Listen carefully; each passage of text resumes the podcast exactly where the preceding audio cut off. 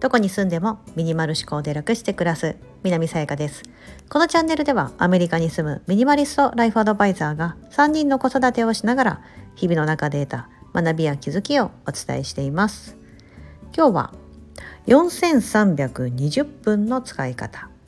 というテーマでお伝えしたいと思います。はい。4320分。さあこれは何を表した数字でしょうか？パッと思い浮かんだ方もいると思いますが今日は12月29日日本時間の12月29日ですので2023年残すところ3日間だと思います。これを聞いていただいている日付がですねもっと後になればなるほどあのこの日数だったり時間は減っていきますが3日間を分で表すと4320分なんですね。うん、1日24時間それが3日間だと72時間ですけども1日は1440分なんですよ 24×60 分で1440分でそれが3日間あるってことなので4320分という時間になるんです。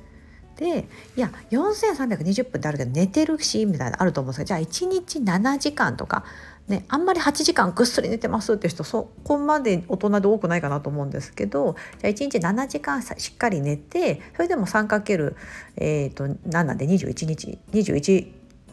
時間か。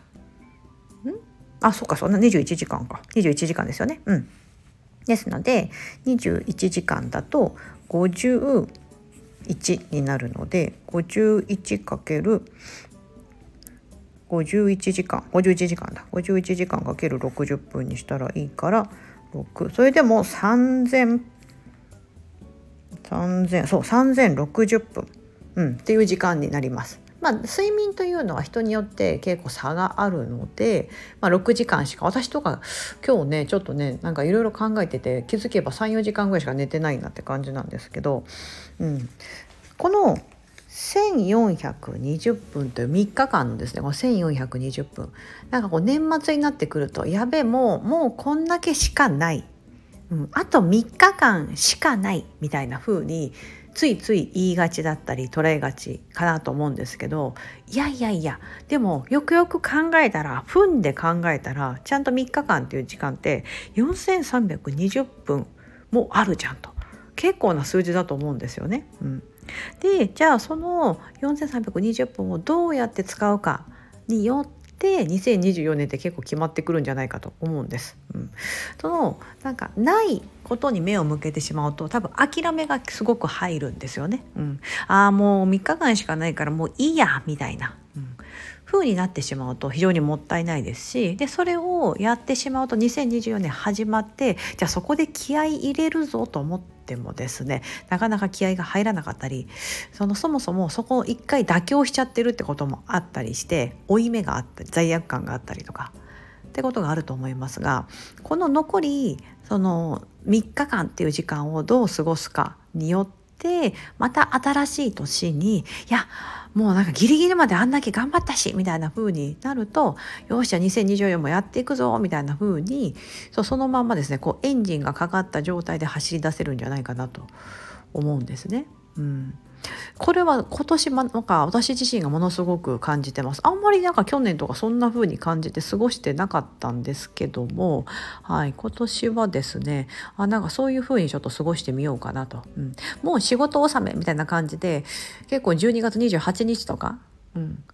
であとは29日だと金曜日ですよね。もう金曜日ぐらいからお休みって方とかたくさんいらっしゃったり、下手したらもうクリスマスの後からずっとお仕事休みだよって方がいると思うんですけども、うん。ちょっとね、リズムも崩れがちな年末年始だと思いますが、この時に何をするか、どうでしょう決まってますでしょうか？私からおすすめしたいですね。その、その、せっかくだったらこの3日間この4320分の時間を使って別にこれ全部使わなくてもいいんですけど一つは、まあ、その2023年を振り返ってみるみたいな。昨日ですね定期ライブ配信をやった時にもでも2023年振り返ったら結構皆さんやってると思いますよみたいな感じで私もライブしながら手帳をパラパラと見返してああなんかこういうことしたなとかこの時日本に帰ってこんないろんな人に出会えてみたいなだったり自分の仕事のことだったりとかをちょっとお話ししてたんですが、うん、まず振り返ってみることってすごく大事だなと思うんです。1年間ねこう頑張って自分が生きてきたので何をしてきたのか。うん、でこれを振り返ることであなんかやってるな感があるんですよ。てか多分ね忘れてるんですよね日常の。うん、あの私も常に忘れてます。なんか自分が発信した内容でさえ忘れてるんですよね。ねそういうこと多々あると思うんですよ。自分の行動ってあまり意識しとかないとなんかあそんなことやってたっけとなりがちですので改めてあの結構手帳つけてる方だったらどこどこに行った何々したあこういうプロジェクトがあってあそれやり遂げたなだったりとか、うん、あ子どものイベントがあってこれすごいあの楽しんでもらえたんだよなとか。うん、そういった、あの日常のことも含めながらあと暮らしのこともいいですよね。あの私明日インスタグラムのサブスクリプションで片付けのねサブスクリプションの方でメンバーの皆さんとやろうと思ってるのこの振り返りなんですけど2023年何を手放したのか、うん、暮らしがどう変わったのかみたいな。実際毎日あの自分が生活している家だと気づかないんですよね。なんか子供が成長した時もう毎日見てるから気づかないけど親戚のおばちゃんが久々に会ったら「まあこんなに大きくなって」とか言われた時に「ああ確かにな」みたいな去年から比べれば何センチも背が伸びたしとか写真見返した時に「ああこんなに大きくなったんだ」みたいな「こんなちっちゃかったんだ」ってなるじゃないですか。うんあれってあんまり子供のことだったらねそうやって振り返ってあ小さかったな可愛かったなとかあると思うんですけど自分自身のことも去年の自分って今よりも多分ピヨピヨなんですよね。この1年間で成長したことって多分めちゃめちゃあって、うん、できなかったことができるようになったかもしれないですし暮らしで工夫してあなんかすごい時短でちょっとできるようになったとか仕事でこういう成果を上げてるとかいろんなそういうあのことをぜひ自分自身で振り返っていただくのはこの4320分の間でほんの30分とかでもいいと思うんですよ。もう時間なかったらもう10分でもいいと思うんですよ。手帳見返しながらバババッとなんか月ごとにこれやったあれやったとか、うん、でもそれやってるとえーみたいなもし月ごとで洗い出したとしても12個出てくるわけですよね。で忘れてます。多分ね前半忘れてるんですよ。1月特に2023年始まって1月のこととかって覚えてますか？パッと思い出せないと思うんですよ。私もあんまり思い出せなくて。であの私は手帳をですね結構手放しちゃうので今8月の分からしか残ってないんですけどでも私の場合こう発信してる内容があるので何発信してたかなだったりとかであの結構日常のこととかも発信してるのであそれでこうちょっと振り返るきっかけになるのでそれをパラパラっと見返したりするツールあの Facebook とかもよくあの1年前はこんな投稿してましたよとかってたまにこうペロンとお知らせ来たりするじゃないですか。うんああいう風にして何か SNS とかブログでも何でもいいんですけど上げてるのであればちょっとその2023年始まった時の自分のことを振り返っていただくといいんじゃないかなと思うんですよね。うん、ねあの日頃日記をつけてる方だったら日記を見返してみる。うんで1年前の「うわ私1年前こんなこと思ってたんだ」みたいな ね、そういうことにまずその時間を使っていただくのがいいんじゃないかなと思うんです。でじゃあこれ振り返った後せっかくなんであじゃあ2024年をどういう1年にしたいかなと、うん、いうのをあのこの時にですねあの一緒に考えれるといいんじゃないかと思うんですよ。まあ、振り返りと次なる、まあ、野望じゃないですけど、うん、そこに使う。うん、さあ2024年どういう？この時にあのすごいあの、ね、効果的なというかいいステップがあってえ何しようみたいな感じで思うじゃないですか、うん、その時にまずは何でもいいんで一個小さなこと決めるんですよね、うん、例えばじゃあマイナス3キロでもいいと思うんですけど決める。でそういうちっちゃなことでよくってで決めたらそうすると2024年始まったら多分それは意識するようになるんですよ。うん、一回決めておけばそれが必ず意識に変わってなんだ無意識が意識に変わるって言ったらいいんですかね。うん、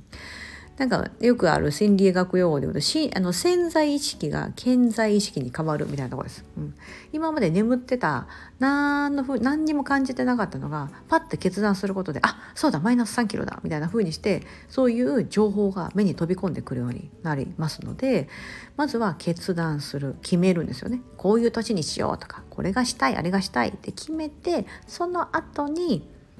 それが意識できるようになります。うんでこれは多分自然とできることだったりとかあとは自分で意識するってこともいい効果的なので、うん、あなんか忘れてるなとか思うとこれをまず意識する。でそうすると勝手に情報が集まってくるのでってことはじゃあちょっとだけエクササイズジム行ってみようかなだったりとかもそうですしあなんかやろうと思ってたからなんとかのセミナー受けてみようかなとか、うん、でそういうふうな小さな一歩を踏み出す行動することですね3つ目は。3つ目のその行動につながりやすくなりますのでまずは何がしたいかなどんな風になりたいかなって決める。でそれ決めた後はそれを意識する。でそうすることで行動に移せる、うん、決める。1決める。2意識する。3行動に起こす、うん、この3つのステップが多分まあまあだから一番初めのまず決めておかないと多分3までたどり着かないので、うん、だから意外とね決めることって大事なんですよね。振り返ってみてじゃあこの振り返った暁にはせっかくだから決めてみよう。うん